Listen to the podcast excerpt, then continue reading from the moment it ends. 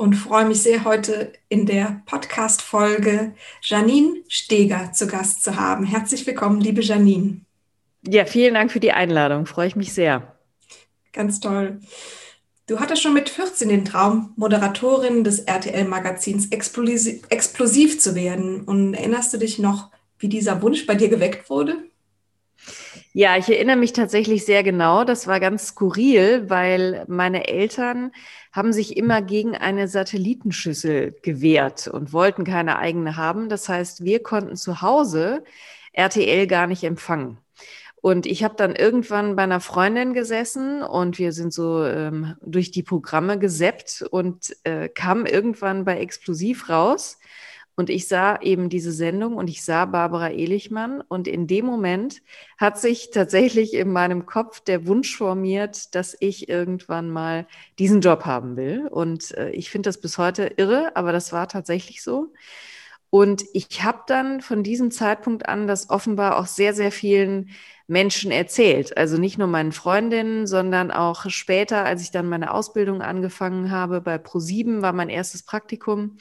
Und ähm, da habe ich das auch schon allen erzählt. Und insofern, als es dann viele Jahre später funktioniert hat, da habe ich das erstmal so richtig verstanden, wem ich das alles erzählt habe, weil dann plötzlich Rückmeldungen äh, von ganz alten Weggefährten kamen, die alle gesagt haben, krass, jetzt hast du das wirklich geschafft, was du damals schon mit 14 erzählt hast. Und da ist mir das erstmal so klar geworden. Wow, toll. Ja, sehr spannend. Also in dir quasi ist der Wunsch gewachsen mit dem, mit dem Sehen dieser ersten Sendung bei deiner Freundin und 2008 hast du es dann tatsächlich geschafft und der erst, die erste Explosivsendung mit dir ähm, ging quasi über den Bildschirm. Mhm. Wie hast du es denn dorthin geschafft, ab des Wunsches? Du hast gesagt, du hattest ähm, ja bei ProSieben gearbeitet in der Referendariatszeit oder was, wie, wie, wie ging dein Weg da weiter bis zu dieser Sendung und was, was hat dich auf deinem Weg motiviert? Also ich habe wirklich sehr klar, obwohl ich auch so ein paar äh, Umwege genommen habe, aber letztendlich sehr klar dieses Ziel verfolgt. Also ähm, ich habe äh, unmittelbar nach meinem Abitur habe ich halt angefangen beim Radio zu arbeiten, weil das auch erstmal naheliegend war, ähm, weil es da eben auch Möglichkeiten äh, direkt im Umfeld meines Wohnortes gab und deswegen habe ich dann da erstmal angefangen und habe dann ähm, überlegt, wo kann ich mich jetzt äh, als zum nächsten Praktikum bewerben? Und habe mich dann aber irgendwie nicht so richtig getraut, obwohl ich ja im Umkreis von Köln geboren bin mich direkt bei RTL zu bewerben. Also irgendwie war da so eine Hürde, dass ich gedacht habe, also nee, das kannst du jetzt irgendwie nicht bringen. Ich bin da immer ganz ehrfürchtig an diesen großen Gebäuden äh, mit den großen Satellitenschüsseln vorbeigefahren, habe gedacht, das kannst du irgendwie nicht bringen. Und hatte dann die Möglichkeit, weil ich jemanden kannte aus meiner Heimat, der eben eine leitende Position bei ProSieben hatte und habe gesagt, okay, alles klar, ich ähm, würde es bei euch mal mit einem Praktikum versuchen und mich bei euch bewerben. Und die haben mich dann auch genommen und das war damals ganz irre, ähm, weil das wirklich mein erster Praktikumstag war der Tag, nachdem Lady Di sonntags verstorben war. Wow. Und ich war in einer Boulevard-Redaktion bei TAF damals, bei Pro7. Gibt es auch heute noch die Sendung. Und es war natürlich genauso, wie ich mir das immer vorgestellt hatte. Also alle waren natürlich insbesondere an diesem Montag äh, vollkommen out of control, ne? weil natürlich mhm. einfach dieses schlimme, große Ereignis stattgefunden hatte. Und ich fand es aber total beeindruckend und fand es natürlich auch einfach genauso, wie ich es mir vorgestellt habe und habe das sehr geliebt. Und ähm, von da an ging es dann weiter. Also ich habe immer Boulevardfernsehen gemacht gegen alle Ratschläge aus dem Verwandten- und Bekanntenkreis, die gerne auch mal mit so Sprüchen kamen, warum denn nicht die Tagesschau und so, wo ich gesagt habe, nee, also ich möchte Boulevard machen, ich finde das toll. Und ähm, bin dann da auch sukzessive weitergegangen, habe dann, nachdem ich meine Ausbildung bei ProSieben gemacht habe, mich dann getraut, mich bei RTL zu bewerben, eben auch bei Explosiv und bin dann dort auch gelandet, durfte da anfangen und habe Barbara Ehlichmann im Übrigen ganz knapp verpasst. mhm. und habe sie nicht mehr als Chefin erlebt, sondern äh, habe dann äh, unter jemand anderem als Reporterin bei Explosiv angefangen. Mhm. Und dann ging das eigentlich sukzessive voran. Ich habe aber damals schon, weil ich ja den Traum hatte, eben auch vor die Kamera zu gehen, habe ich in meiner Ausbildung bei ProSieben schon ein ähm, ja, da haben wir so einen Film machen sollen. Ne? Und äh, da habe ich schon gesagt, also wir sollen eine Sendung machen. Und da habe ich schon darum gebeten, ob ich das eventuell dann moderieren darf. Und da gibt's ganz, ganz schlimme Aufnahmen, wie ich im ProSieben Nachrichtenstudio unsere Sendung Tatort Tannenbaum, wie sie damals hieß, äh, moderiert habe. Und es war ganz schrecklich. Also es war ganz schrecklich. Ich hatte mir da irgendwie sowas abgeguckt, ähm, nicht zuletzt bei Barbara Elichmann, die ja immer so als die eiskalte Boulevardlady galt. Und ähm, ich nehme das heute noch manchmal, wenn ich Medientrainings gebe, unter dem Motto, ähm, jeder kann es schaffen und jeder kann es schaffen, weil wenn das die Anfänge sind und man sieht, wo ich dann nachher gelandet bin, dann zeigt das, glaube ich, eine ganz gute Entwicklung. Ja, und dann bin ich über viele Stationen, also ich bin dann auch als freie Reporterin irgendwann unterwegs gewesen, habe auch bei unterschiedlichsten Sendern als Reporterin äh, vor der Kamera gestanden und habe dann äh, aber auch irgendwann angefangen bei RTL Nord in Hamburg zu moderieren und ähm, bin dann über weitere Umwege irgendwann zum Casting eingeladen worden für Explosiv und das war am Anfang gar nicht klar, dass es das Casting für Explosiv war. Ich hatte einfach nur eine Einladung zum Casting bei RTL. Und als das dann klar wurde, ähm, war es natürlich unfassbar aufregend und enormer Druck auch, weil die Chance ja jetzt plötzlich da war und dieser Job zum Greifen nah und das setzt dann natürlich total unter Druck. Und ich habe es aber tatsächlich dann geschafft. Und es war wirklich, als ich die Nachricht bekam, war es eine ganz irre Situation auch wieder. Also es war schon klar, dass wir aus Berlin nach Köln ziehen werden. Mein Mann wollte eben äh, in Köln arbeiten, hatte da auch schon einen festen Job. Und ich habe zu dem Zeitpunkt für den Mitteldeutschen Rundfunk äh, gearbeitet und habe dann noch gesagt, naja, man wird schon irgendwie auch aus Köln pendeln können nach Dresden, wo ich damals überwiegend gearbeitet habe. Es wäre ein absoluter Albtraum geworden, weil die Verbindung wirklich nicht gut ist. Und dann kam, während wir Wohnungen angeschaut haben in Köln und auf dem Rückweg zum Bahnhof waren, kam der Anruf aus der Chefredaktion, dass sie sich für mich entschieden haben. Und äh, ja, das kann man sich ja ungefähr vorstellen, was dann passierte. Also ich glaube, wir haben die gesamte Rückfahrt im Zug äh, nur gefeiert. Wow, toll, was für ein Moment. Und konntest du so richtig genießen, dass du ja. gerade einen lang ersehnten Wunsch erfüllen konntest. Ja, absolut. Wobei, wobei ich immer so ein äh, Mensch bin, der, der vor allen Dingen den Weg dahin irgendwie genießt. Und wenn es dann eintritt und die, das, was ich mir erträumt habe und erarbeitet habe, dann da ist, dann ist auch relativ schnell gut. Also dann macht das riesengroßen Spaß, aber das ist jetzt nicht so, dass ich das ewig lange genieße. Also mhm. das ist äh, auch eine Beobachtung, die ich in den über die Jahre bei mir selber gemacht habe. Also das Genießen hält nicht so lange an, aber das heißt natürlich nicht, dass es nicht ähm, wahnsinnig lange auch sehr, sehr viel Spaß gemacht hat. Mhm. Ja, das glaube ich. Was hat dich so am Boulevard-Format gereizt? Was war für dich das Schöne daran?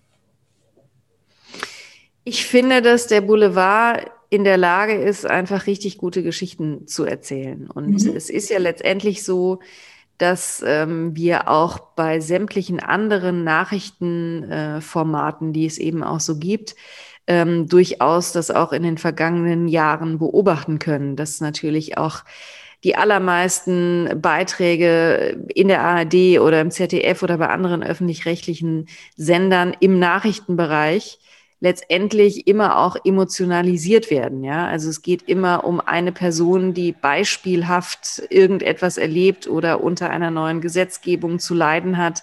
Mhm. Und äh, das ist im Grunde das ja, was Boulevard eben auch macht. Also nah mhm. an den Menschen zu sein und zu gucken, inwieweit betrifft jetzt irgendetwas, was passiert, einzelne Personen. Und wir haben natürlich auch wirklich viele tolle Menschen getroffen in dieser Zeit, in der ich das gemacht habe. Ich habe wirklich viele tolle Menschen getroffen, die Interessantes zu erzählen hatten, die mit wirklich enormen Schicksalsschlägen ganz, ganz stark umgegangen sind, aber auch viele lustige Geschichten, skurrile Menschen. Und mir hat das einfach immer ganz großen Spaß gemacht, diese Geschichten der anderen Menschen zu erzählen und in das Leben von anderen Menschen reinzugucken.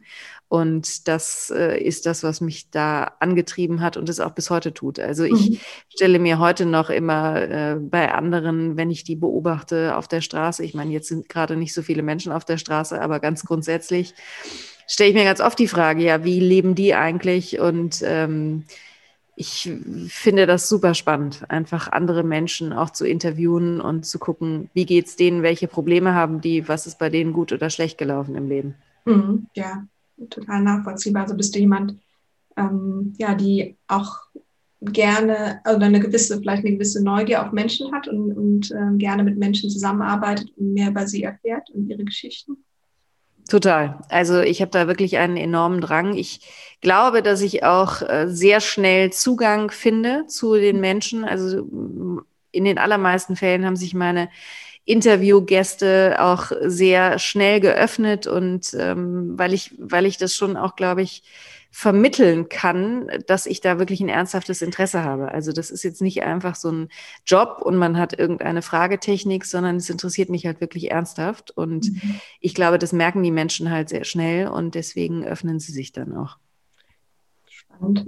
Kann ich sehr gut nachvollziehen. Was würdest du jemanden raten, der auch vielleicht so einen Wunsch hat, so einen Traum hegt, ähm, der vielleicht noch ganz weit entfernt ist, aber was würdest du so einer Person raten?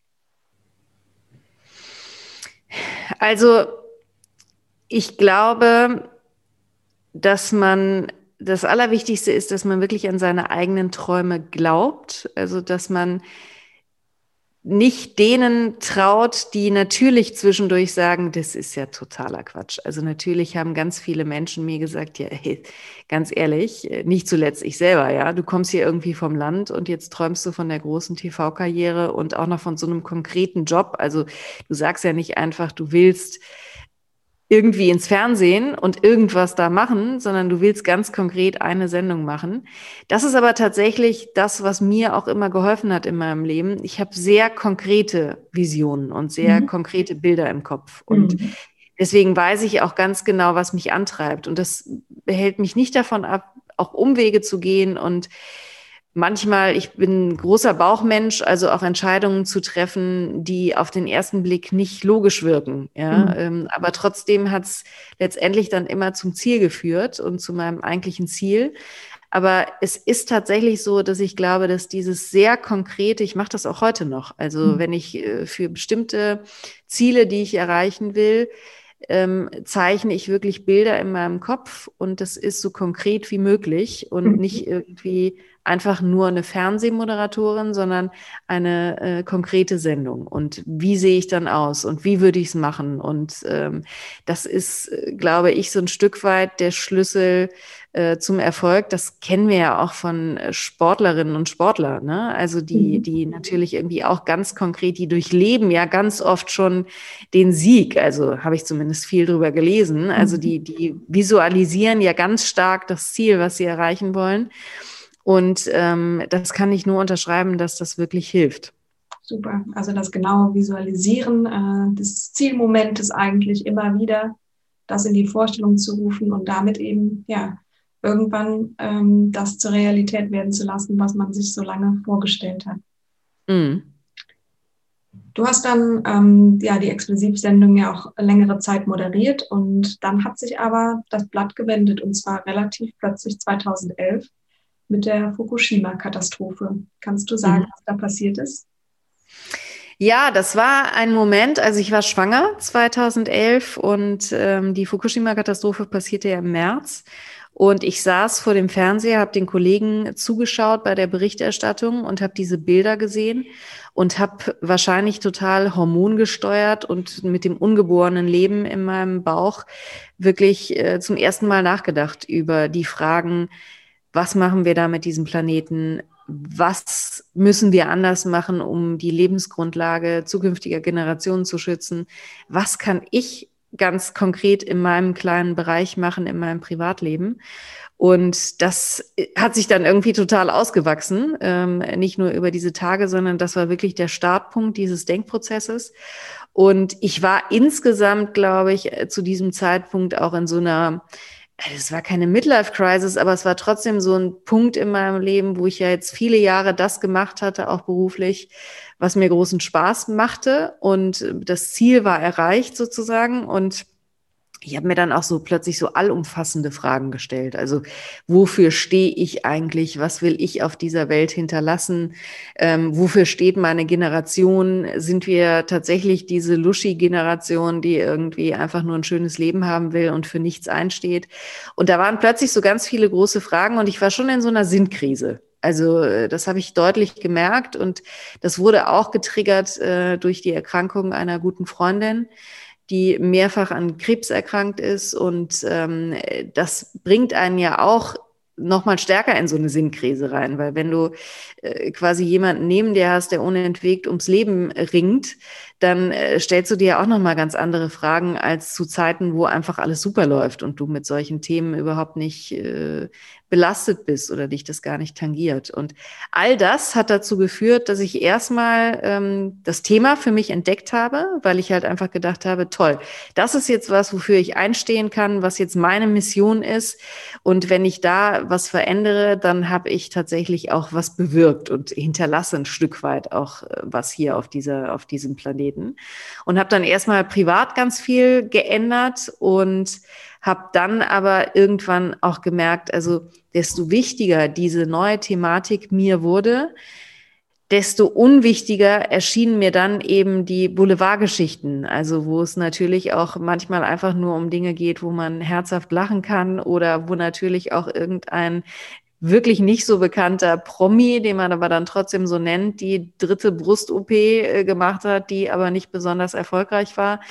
Und wo man sich natürlich dann irgendwann oder ich mir irgendwann die Frage gestellt habe, okay, will ich damit jetzt wirklich weiterhin meine Zeit verbringen? So viel Spaß das auch gemacht hat, aber es passte einfach irgendwann nicht mehr zusammen. Und es ging dann auch einher mit dem Älterwerden unseres Sohnes, wo ich natürlich dadurch, dass wir beide auch im Fernsehgeschäft gearbeitet haben, wir immer sehr spät erst nach Hause gekommen sind. Also unser Sohn war immer der Letzte in der Kita, der äh, abgeholt wurde.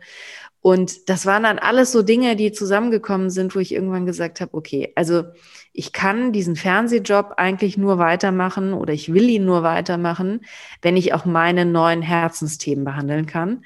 Und mit diesem Gedanken bin ich dann in einige Gespräche gegangen in der Sendergruppe und habe versucht, mit Konzepten ähm, ja die Senderchefs davon zu überzeugen, dass ich gerne eine Sendung zum Thema machen und haben möchte. Und da bin ich aber absolut gescheitert.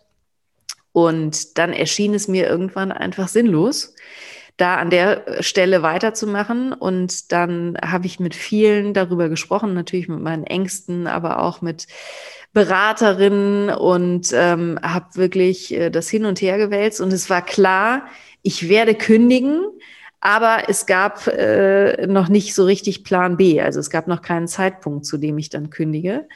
Und dann habe ich mich über irgendwas Banales auseinandergesetzt. Ähm, es war einen Tag nach unserem Urlaub damals, kam ich zurück ins Büro und habe mich ähm, mit meinem Vorgesetzten über etwas gestritten und da kommt dann mein, mein äh, Bauchmenschsein durch. Ne? Also in dem Moment war ich einfach, das war der Tropfen, der das fast zum Überlaufen gebracht hat, wo ich dachte, die Entscheidung ist ja eh gefallen und es ist eh klar, was ich tun werde, ähm, auch wenn es noch keinen konkreten Plan B gibt. Aber das gebe ich mir nicht länger. Und dann habe ich wirklich in der Sekunde nach dem Streit, habe ich meinem äh, noch weiter oben angesiedelten Vorgesetzten äh, eine E-Mail geschrieben, habe gesagt, ich kündige.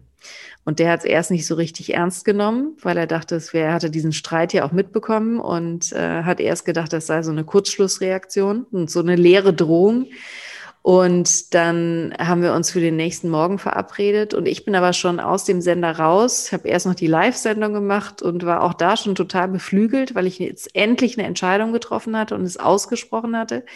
Bin dann nach Hause gegangen, habe äh, zu Hause wirklich von Stunde zu Stunde gemerkt, wie gut sich das anfühlt, dass es jetzt endlich ausgesprochen ist und äh, bin dann am nächsten Morgen auch in das Gespräch gegangen mit der absolut sicheren Vorstellung davon, das war's. Und so war auch das Gespräch. Also ich war so klar in, in meiner Ansage und es war ein tolles Gespräch auf Augenhöhe, äh, wo er auch ziemlich schnell verstanden hat, also da gibt's auch gar nichts dran zu rütteln, weil eben dieser Streit nur der letzte Tropfen war. Also das war ja eine Entscheidung, die einfach schon längst vorher gefallen war. Und mhm. ja, und deswegen ähm, war das dann an der Stelle besiegelt und beschlossen. Und dann dauert das ja immer eine Weile, bis dann so eine letzte Sendung stattfindet, weil man ja die Nachfolge regeln muss etc. Ähm, und deswegen hat es dann noch ein paar Monate gedauert, aber schlussendlich äh, war dann klar, that's it. okay. Ich finde sehr interessant, dass du eben, nachdem du diese Kündigung ausgesprochen hattest, dich ähm, ja auch erleichtert und froh gefühlt mhm. hast. Das ist ja oft, ähm, oft ein gutes Zeichen auch, dass wir eine Entscheidung, mit der wir vielleicht auch lange gehadert haben oder die vielleicht auch ein Prozess war, dass wir dann doch auf einem guten Weg sind oder das ist eine kleine, ja, so ein kleines Zeichen, dass, dass es gut ist. So. Total. Also es gab auch zu einem späteren Zeitpunkt, als es dann offiziell verkündet werden durfte, ähm, was habe ich denn da? Das ist ein komischer Satz, ne? Also zu einem späteren Zeitpunkt, als es dann offiziell auch verkündet war und alles wissen durften, ähm, da haben auch ganz viele Kolleginnen und Kollegen zu mir gesagt, jetzt wissen wir auch, warum du die ganze Zeit so strahlst und so erleichtert aussiehst. Also man hat das offenbar richtig gesehen, äh, diese Erleichterung äh, der Entscheidung. Also es war ganz Ach, irre. Schön. Wow, sehr schön. Und heute bist du zur Klima- und Nachhaltigkeitsexpertin avanciert. Wusstest du denn gleich, dass du das machen wolltest oder hat sich das dann so ergeben nach der Kündigung? Nee, also ich wusste das nicht gleich. Also ähm, ich wusste, es muss irgendwas mit diesen Themen zu tun haben, ähm, aber ich wusste nicht, was daraus werden sollte. Und ich mhm. bin im Grunde, also ich erzähle das immer wieder, aber es war wirklich so.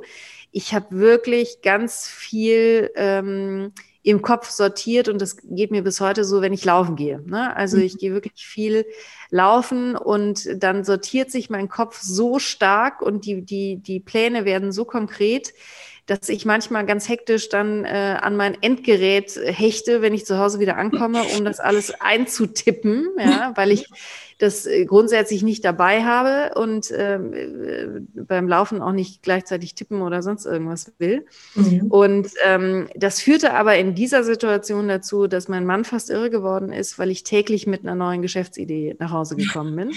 und äh, es war immer ein anderer, also die Themen waren natürlich immer klar, aber es war dann äh, die Frage, okay, was mache ich jetzt? Mache ich jetzt irgendwie ein eigenes Modelabel äh, im nachhaltigen Fashion-Bereich oder ähm, mache ich doch irgendwie weiter Moderation? Oder also es war total krude und es war wirklich anstrengend für uns alle. Und ähm, es gab zwischendurch dann natürlich auch skurrile Situationen beim Arbeitsamt, wo ich mich natürlich vorsorglich dann auch melden musste. Also ich mhm. hatte ja gekündigt, aber nichtsdestotrotz ähm, muss man sich ja dann absichern an der Stelle. Dann mhm. haben die mich natürlich auch angeguckt wie so ein Auto, als ich auf die Frage, die man dann in dem Fragebogen ja ausfüllen muss, warum haben sie gekündigt? Die hatten ja vorher irgendwie gesehen, was ich da auch verdient hatte und äh, dass das ein unbefristeter Vertrag war. Und dann habe ich da halt hingeschrieben, weil mein Job mir keinen Spaß mehr gemacht hat. Und das hat natürlich nicht für so gute Stimmung gesorgt beim äh, Arbeitsamt, weil die natürlich gesagt haben, die hat sie ja nicht alle, die alte. Und ähm, das war wirklich alles eine skurrile Situation. Und interessanterweise hat dann irgendjemand ähm, äh, hatte die Idee zu dem Namen Green Janine. Und mhm. ganz komischerweise hat sich unter dem Namen also damit ist wahrscheinlich auch wieder so eine, so eine Art Vision, die war zwar noch nicht so konkret, aber trotzdem war da plötzlich unter dem Namen so eine Vision. Und dann war klar, es wäre ja total absurd, wenn das, was bislang erfolgreich lief und was ich gut kann, nämlich Geschichten erzählen und äh, moderieren, wenn ich das jetzt lassen würde. Also ich muss das quasi nur auf diesen anderen Themenbereich umswitchen.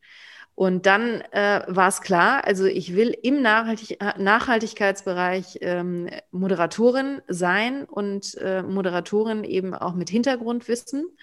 Und ähm, das habe ich mir dann sukzessive aufgebaut. Also das war am Anfang nicht ganz leicht, weil die Szene natürlich sich schon gefragt hat, was will die Frau vom Boulevard jetzt hier bei uns? Aber die haben dann relativ schnell verstanden, dass ich das sehr ernst meine, dass ich mich inzwischen auch ganz gut auskenne. Ich habe dann auch mal noch mal so einen Fernstudienkurs nachgeschoben zum Thema betriebliches Umweltmanagement und Umweltökonomie, mhm. einfach weil ich Zeit hatte. Ja.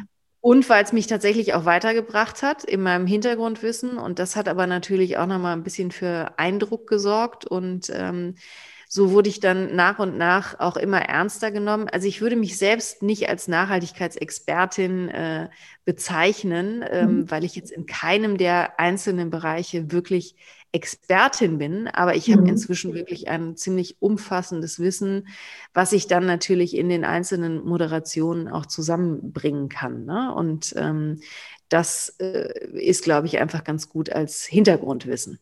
Absolut. Ähm, ich finde auch spannend, dass du eigentlich ja das, was du ohnehin schon sehr gut konntest, ähm, also deine Profession als äh, Moderatorin, als, als Journalistin verbunden hast mit dem Interesse für das neue Thema um mhm. Nachhaltigkeit und so, ähm, ja, Moderatorin in diesem Bereich zu werden. Was bedeutet Nachhaltigkeit aus deiner Sicht? Also Nachhaltigkeit bedeutet für mich, mit den Ressourcen dieses Planeten so umzugehen, dass wir nicht ständig über unsere Verhältnisse leben. Das fängt natürlich im Kleinen bei uns ganz persönlich an. Das große Problem ist aber, dass wir ständig als Gesellschaft, äh, als Bevölkerung dieses Planeten ständig über unsere Verhältnisse leben. Also wir brauchen inzwischen fast drei Erden für, für das, was wir hier tun. Mhm. Und es gibt so einen Earth Overshoot Day und ähm, der bedeutet, dass an dem Tag im Jahr sind eigentlich schon alle Ressourcen, die eben sich selbst wieder reproduzieren können, also die nachwachsen können, sind schon aufgebraucht. Also das heißt, wir leben, ich glaube, der, der ist Mitte des Jahres inzwischen schon der, dieser Tag. Und ähm, wir leben ab dann tatsächlich komplett auf Pump und zwar bei diesem Planeten. Also wir, wir beuten den tatsächlich aus. Mhm. Und das bedeutet, dass wir an ganz vielen Stellen ähm, einfach komplett umdenken müssen. Also wir dürfen ihn weder weiter verpesten und schädigen durch CO2, und wir dürfen ihn aber auch ähm, nicht mehr über die Maße ausbeuten, indem wir halt viel zu viele Ressourcen entnehmen. Und ähm, da liegt die größte Verantwortung mit Sicherheit ähm, in der Wirtschaft oder in mhm. unserer Weise zu wirtschaften und natürlich auch in den politischen Rahmenbedingungen.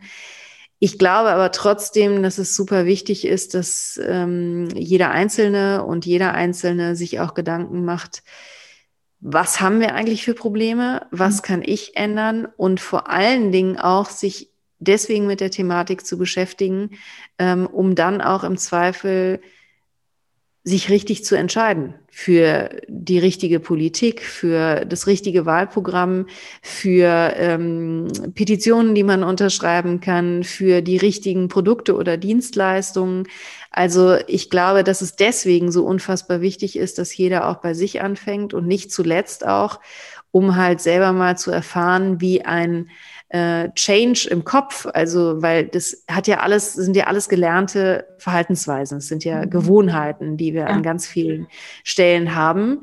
Und das zum Beispiel das Auto abzuschaffen, in der Stadt sage ich immer dazu, das ist natürlich viel einfacher als auf dem Land, mhm. sich wirklich total gut anfühlt und absolute Vorteile mit sich bringt. Aber das muss man auch mal erleben. Also es, es gibt halt es macht keinen Sinn, immer nur theoretisch darüber zu sprechen. Und deswegen arbeite ich gerade unter anderem an einem Projekt, wo wir Orte entstehen lassen wollen, wo man ein nachhaltiges Leben wirklich erlebbar macht. Also riechen, schmecken, fühlen, mhm. ähm, weil ich der Überzeugung bin, ähm, es gibt so, ein, so einen Satz, den finde ich ganz beeindruckend die Akzeptanz wächst über das positiv Erlebte.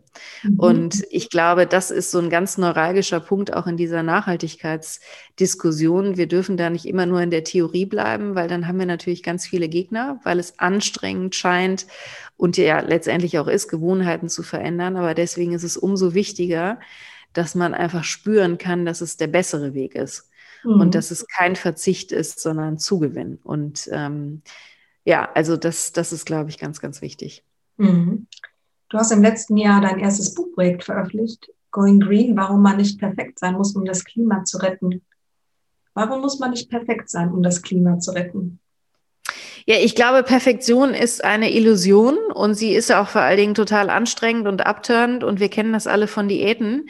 Ähm, das äh, diskutiere ich in, in dem Buch auch mit ähm, der Psychologin Ines Imdahl, mhm. ähm, die sagt, das ist in dem Moment, wo man sich zu viel vornimmt, äh, hat man ja schon keine Lust mehr. Ne? Mhm. Also man muss auch bei Diäten nach der Salamitaktik vorgehen und sich kleine Ziele setzen und sich dafür dann auch mal ordentlich auf die Schulter klopfen und sich selber loben. Und ähm, das ist das Gleiche bei allen anderen Themen auch und eben auch beim Thema Nachhaltigkeit. Und ich glaube, dass wir einfach nichts gewinnen, wenn wir sofort, wenn wir etwas zum Guten gewendet haben, egal ob jetzt bei uns oder auch bei Unternehmen, direkt wieder das Haar in der Suppe suchen. Ne? Direkt wieder, es gibt ja manchmal auch, äh, habe ich auch erlebt und erleben Unternehmen natürlich auch sehr häufig, direkt dann Bashing von außen. Ne? Also ja, jetzt erzählt die halt hier irgendwie das und das hat sie verändert, aber dafür hat sie ja da immer noch einen Fließpulli angehabt oder dann ist sie doch noch mal in den Urlaub geflogen, wo ich sage, ja, aber ich habe diesen Perfektionsanspruch ja überhaupt nicht. Mhm. Und ähm, ich glaube, dass das halt, dass wir unperfekt und mit diesem Weg halt viel mehr Menschen mitnehmen können, weil die eher bereit sind, sich auf diesen unperfekten Weg einzulassen, als wenn wir ähm, eben Perfektion verlangen. Und mhm. ähm, wir haben auch nichts davon, also wir haben gesellschaftlich betrachtet und in diesen großen Transformationsprozessen, die uns da bevorstehen, haben wir mehr davon, wenn ganz viele mitmachen und zwar unperfekt, als mhm. wenn einige wenige perfekt sind. Also mhm. damit erreichen wir ehrlich gesagt, das ist schön für die einzelnen Personen, die können sich damit vielleicht äh, glänzend darstellen, aber es bringt in der Konsequenz viel, viel weniger. Mhm. Auf jeden Fall. Und ähm, es ist ja eigentlich auch schön, durch diese kleinen Schritte erstmal so ein Bewusstsein zu erhalten und zu bekommen. Und vielleicht werden dann auch größere Schritte und am Ende des Tages äh, machen all diese Schritte wunderbar Sinn. Ja, das ist auch meine Erfahrung, dass man so ein Stück weit ist es so wie Blutlecken. Ne? Also man fängt mit irgendwas an und äh, sieht, dass es gut ist und dass es Spaß macht und dann sucht man sich irgendwie automatisch die nächste Herausforderung. Also die meisten von uns äh, haben ja gar keine Lust, in so einem Stillstand äh, zu verharren, sondern eigentlich äh, suchen wir uns ja oft auch neue Herausforderungen, weil sonst wäre es ja auch irgendwann langweilig. Mhm. Und deswegen, ich, ich glaube, äh, dass es einfach viel mehr bringt, sich immer kleine Steps und dann lieber wieder eine neue Herausforderung zu suchen. Und man darf echt das, das Eigenlob ähm, auch nicht vergessen. Also man muss sich selber dafür auch mal ordentlich feiern, dass man schon was erreicht hat. Sehr schön. Was möchtest du den Menschen mit deinem Wirken mitgeben? Du hast dir sehr viele Gedanken ähm, darüber gemacht, auch über die Sinnfrage, ähm, dir große Fragen gestellt. Was würdest du sagen? Was würdest du gerne, ja, was würdest du gerne erreichen? Also ich möchte auch mit meinen Vorträgen, die ich ja zum Thema halte, unbedingt erreichen, dass Menschen den Mut haben, anzufangen, dass es vollkommen okay ist, in unterschiedlichen Lebensprozessen eben auch unterschiedlich zu empfinden. Ähm, ich bewundere zum Beispiel Fridays for Future auch deshalb so sehr, weil ich ja in diesem Alter, in dem die allermeisten sind, ähm, einfach nur Spaß haben wollte und kein wichtiges Thema für mich gefunden hatte. Und ähm, dafür ist es aber halt zu einem späteren Zeitpunkt gekommen. Und ähm, jetzt ist das halt mein Thema. Und es ist für mich wirklich so viel sinnvoller als das, was ich früher getan habe, ähm, dass mich dieser Sinn einfach ganz oft total überwältigt und erfüllt. Nicht, dass ich mich jetzt da so äh, äh, glorifizieren will, darum geht's überhaupt nicht, aber es ist auch so sinnerfüllend und grundsätzlich so erfüllend, mit wie vielen Menschen, die ja selber äh, da sehr visionär unterwegs sind, die tolle, innovative Ideen haben, die so richtige Machertypen sind, ne? Ähm, also mich mit denen ständig auseinanderzusetzen, was eben diese Thematik auch mit sich bringt. Wenn man, wenn man nicht ständig jetzt äh, sich fragt, okay, was ist alles schlecht? Also muss man schon auch fragen, aber danach die Frage stellt, wie können wir es lösen? Welche Ideen gibt es schon? Das mhm. führt dazu, dass man sich unentwegt mit unfassbar spannenden Menschen unterhält. Und ich habe äh, zu meinen Eltern kürzlich noch gesagt, wisst ihr was, das, das ist eine Erfahrung, wenn ich diesen Change nicht gemacht hätte, dann hätte ich das nie erlebt. Und auch das Thema Netzwerken macht so viel mehr Sinn als früher.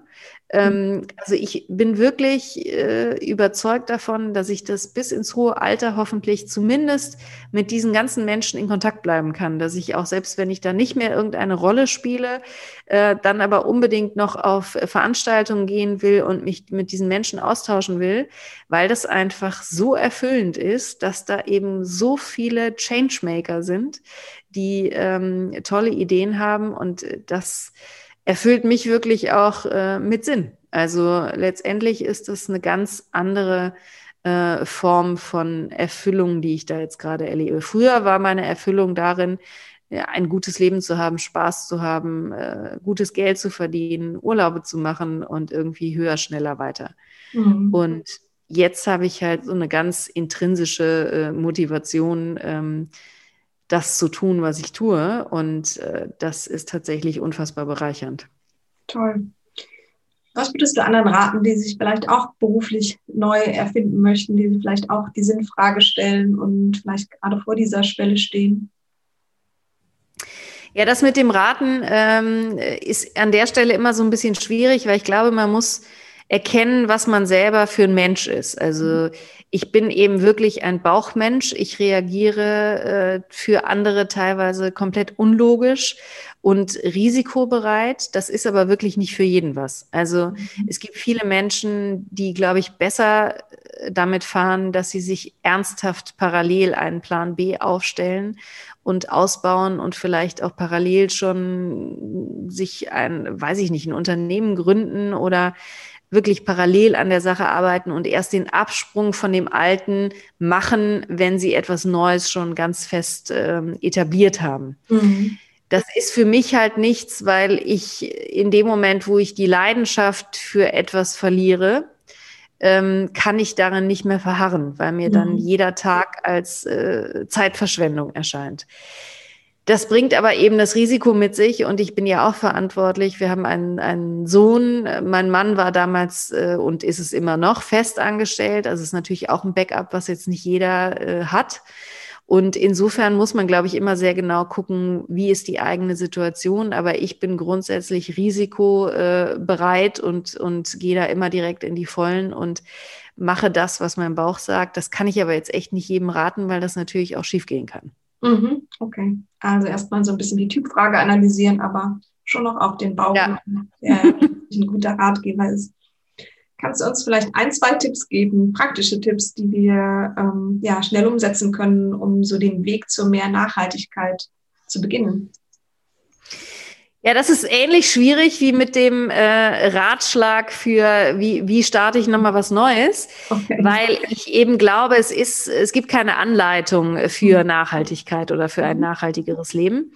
Aber das beantworte ich gerne so, dass ich halt äh, den Menschen immer sage, guckt, wo eure niedrigste Schwelle ist. Also wenn man jetzt mal so das eigene Leben mit einem Haus vergleicht, was äh, unfassbar viele Eingänge hat das gibt es natürlich nicht, aber können wir uns ja jetzt einfach mal vorstellen. Und mhm. dann wirklich nach dem Eingang, nach der Haustür zu suchen, die die niedrigste Schwelle hat. Ja, das ist eben für den einen oder die eine ist das meinetwegen der Mehrwegbecher. Ähm, mhm. Wenn man viel unterwegs Kaffee trinkt, dann kann das schon eine Riesenumstellung sein, weil man das einfach so gewöhnt ist, immer mhm. einfach Becher vor Ort zu kaufen, ja. ähm, dass man seinen Becher dabei hat.